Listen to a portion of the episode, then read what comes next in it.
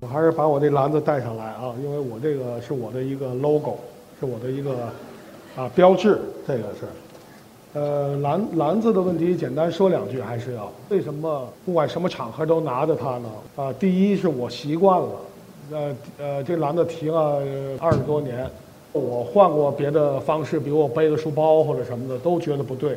这个篮子呢，也跟我合理在哪儿呢？基本上我的这个生活态度和我的作品离不开这种我们大家都比较熟悉的这种。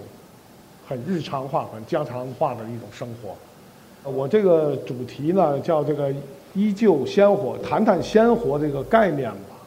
我觉得画家有很多类型，呃，但是我这种类型的画家，首先是感性的，我是个靠直觉，不是靠思考画画的人。呃，这点呢，一直在我的作品里，在我做人，在我生活当中，凭感觉、凭直觉去创作、去从事艺术活动。这里头就有很多即兴的东西，实际上就是说，你给你的灵感，不外乎就是一个是你要喜欢画画，这个很重要。没有一个对画画的基本的那种热情，你没有这个瘾，你很难即兴。有的人他理性的绘画的者是，他可能思考很多，他已经把结果都算出来了。他面对画布的时候，或者面对呃绘画的时候呢，他的状态胸有成竹的，他是有数的。但是我不是这样，我画画有的时候我是一种本能，拿起笔来面对这个纸的时候，实际上我这个时候脑子里也没有什么数，也是一块空白。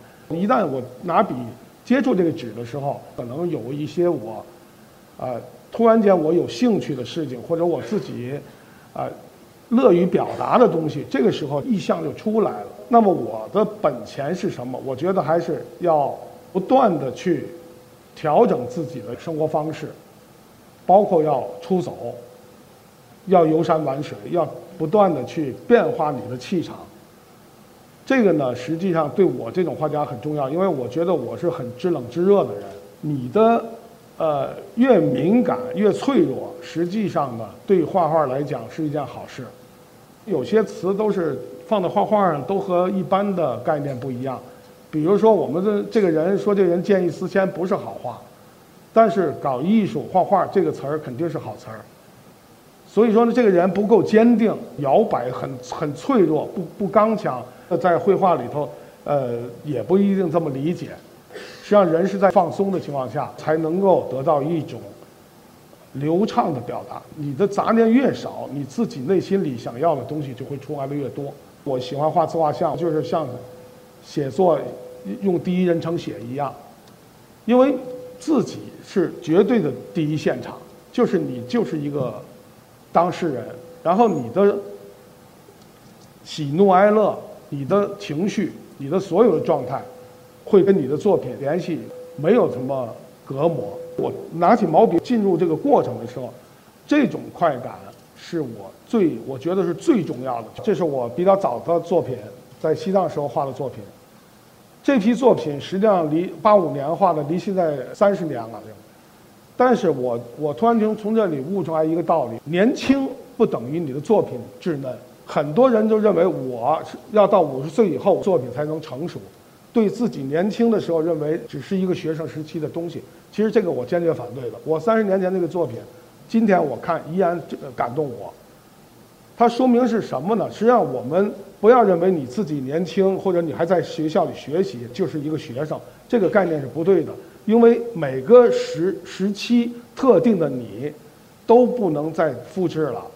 等等，你五十岁了，你四十岁了，即使你掌握了很多的知识和技能，但是你不会描述二十岁二十岁时候那种现场感的那种冲动，什么都没有了。你那个时候的作品，虽然有些稚嫩，但是它那种冲动。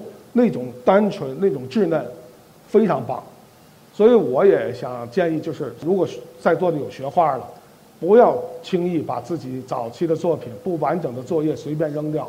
你若干年以后，你看到他们的时候，你会感觉到这个东西对你是多重要。我有很长的时间，大概有二十年时间，在描述我周围的生活和我的喜喜好，比如我喜欢吃，啊，我喜我我喜欢这些。这个餐饮的场面，我喜欢交友，这些都在我画里头啊、有体现。这个也是，这个是我后来的作品了，新的作品，现在还在墨斋这个美术馆展着呢。这批作品实际上是呃，跟我前面也有一些联系啊，你你们能看到，这是我现在展览的一个作品，也是我近一年多的创作，和我以前的作品有些区别。我还是想说，人到呃一定时候，呃抗衰抗衰老跟创作是有直接关系的，就是你的思想不要停留。无论你有没有成绩，无论有多少人去呃认同你的一些成绩，但是作为当事人，作为一个艺术家来说，必须是有一种什么意识呢？就是要找一些陌生的事情去做，因为你年龄、你的所有的经验构成了一种习惯以后是很麻烦的。你只有在破了这个局，走到一个你未知的一个领域，深一脚浅一脚的情况下去。进行创作的这种状态，这个时候你才能焕发你的活力。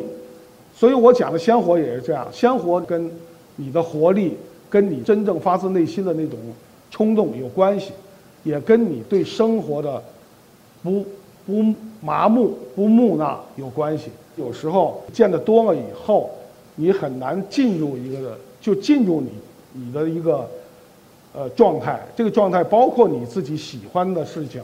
的这种状态，包括你自己创作时候的这种状态，你很难进去。这个是是一个很要命的问题，因为没有太去从自己的角度去考虑这个问题。再有一个，可能你也觉得就是说，生活不足不足够吸引你。我很难想象不爱生活的一个呃人从事艺术。这个我我反正我不是这类型。当然，绘画也有一种逃离的目的。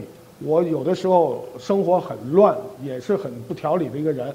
但是我一旦我面对我的画面的时候，我会很安静的去，就是即使我的生活很燥，我会安静下去，会投入进去。投入进去的主要的原因，一个是喜欢绘画，还有一个就是，啊，你要把这件事儿当真。如果你不把这件事情当真的话，你的你的东西别说去感染别人，你自己也没法感染。这个也实际上也是跟鲜活有关联的。当然，体验非常重要。比如说，你一个人在很热闹的一个地方的一种体验，和你到荒山野岭完全是两回事。不要把这种体验完全呃跟你跟你的作品跟你的那个创作脱离开。有时候我发觉呢，很多人都是这样，他也去转去了，走完回来之后，他拍了一些照片，好像他的事情就完了。我不是的，我去任何地方，我都会带上工具。因为我在日本画两笔，和在河北省画两笔不是一个概念。